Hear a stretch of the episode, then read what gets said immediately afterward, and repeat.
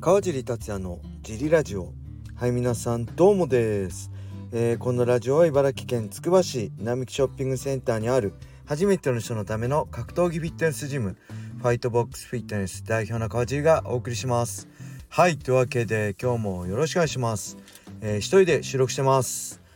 えーとちょっとお知らせですね。ジムのこと、えー、近々まあ多分10月からジムちょっとスケジュール新スケジュールで営業していこうかと思います。今いろいろ考えてます。小林さんがね、えー、ちょっと来年以降来れなくなるんでなかなかね代わりの人もあのー、まあ見つからないので基本僕一人でも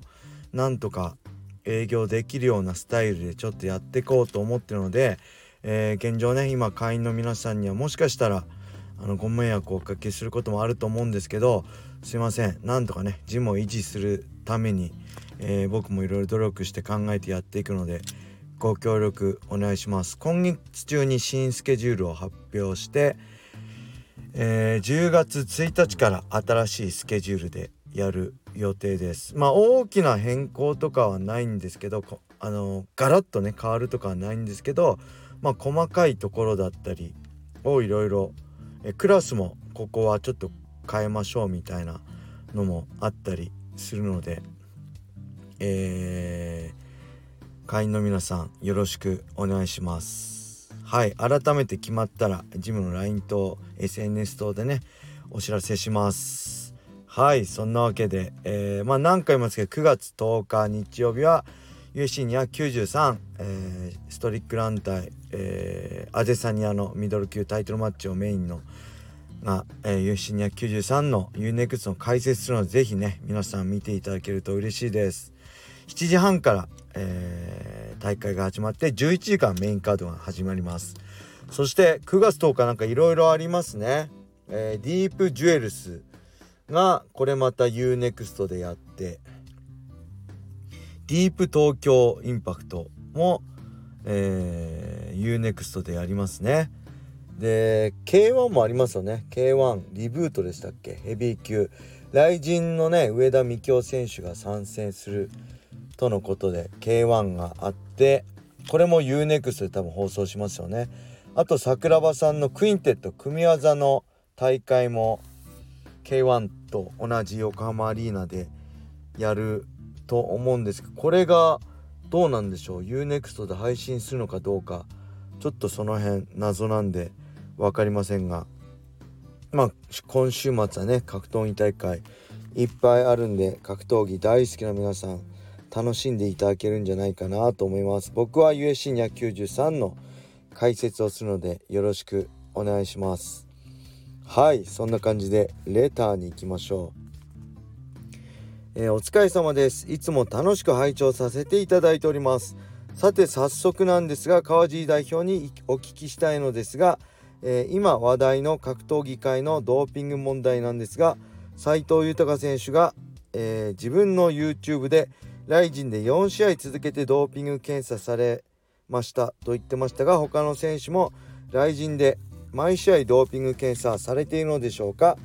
でなければ斉藤豊選手が疑われてドーピング検査をされたのか。川尻代表は来人の試合でドーピング検査をされたことありますか？お答えできる範囲でお聞かせください。これからも G ラジオ楽しみにしております。はい。ありがとうございます。これちょっと前のとこで話したと思うんですけど僕のことはね。多分聞いてないですね。ちょっと遡って聞いてください。で雷神の場合は全選手にはやってないですよね。えー、何個やるってまあタイトルマッチと、えー、グランプリに出てる選手にはやるって言ってましたね。あとはランダムでやってるそうです。で陽性になっても、えー、公表はしてなかったって書いてありましたね。だから今回のあの木村稔選手の件から公表するようにするって書いてあったんででもちろんあれですね陽性の出た選手はその後、えー、ライジンに参戦はしてないと思うので連続参戦してる選手はもちろん陰性だってことですよね。参戦してそれ以降参戦してない選手とかがいるんであればそれは多分陽性だったのかなと個人的には思います。そう考えると何人か、えー、あそういえばあの選手特に外国人選手ね、えー、最近参戦してないなあれ以来参戦してないなって選手がいるんでもしかしたらそうなのかなって勝手に個人的には思っちゃいますね。はい、そして斉藤豊選手の場合は、えー、前線がこの4試合連続が最新の4試合なのか、えー、来人デビューしてから4試合なのかちょっと分かんないですけど最新のね最近の4試合であればえー、っと平本戦ですよね直近が。でその前が確か、えー、牛久戦のタイトルマッチでその前が朝倉未来戦だったかなでその前が牛久戦のタイトルマッチだったんでタイトルマッチはえー、まあ検査を受けるのでこれは間違いないですよね。でその他平本選手と朝倉選手の試合もお互い名前があって注目されてる試合なのでもしかしたらそういう意味で検査されたんじゃないかなと思いますね。だから別にえー、あの斉藤豊選手が疑われてて4試合連続であのドーピングチェックドーピング検査されたっていうわけではないと思います。はい。ちなみにあれですね。雷神の元王者で、えー、USC に移籍して USC でもライトヘビー級のチャンピオンになったイリ、えー、プロハースカ選手はめちゃくちゃドーピングチェックあのされてますね。USADA ね USC は USADA と契約してるの抜き打ちがあるんですよね。で2022年の USADA ドーピング検査の回数 USC ファイター1位プロイリープロハウスか64回。64回ってことは1週間に1回以上の頻度で1週間1年間50何週ですもんね。だから1週間に1度以上のペースでドーピング検査 USADA が抜き打ちに来ると。で2位が、えー、ジュース。っていうなんか書いてあるジュースあのドリンクを飲んでこれもドーピングを疑われてたパウロ・コスタが22回2位が。なんで約3倍の差をつけての圧倒的検査数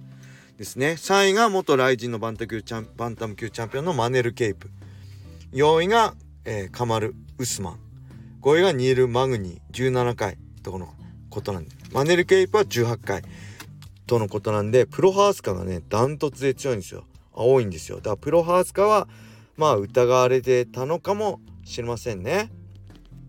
でちなみにこうやってあのー、まあ肉打ちであればねあのー、かなり信憑性ありますけどやっぱり試合の時だけであれば前も言ったけどプロとちゃんとした医者とか専門家と組めば、えー、使ってても試合当日の尿にはそのドーピング検査に引っかかる基準値より下回ってるぐらいにいわゆるこのドーピングがステロイドとか抜けてるような状態で、えー、できるのもあると思うのでそういう意味ではねあの実際はまあ分かんないんですよね。まあそれでもやってないよりこうやって雷神のねをすっかりお金かけてやってるのは素晴らしいですけど本当だったらもう本当に抜き打ち検査ありで宇佐田ぐらい宇佐田と組んで USC ぐらいやるのがいいんじゃ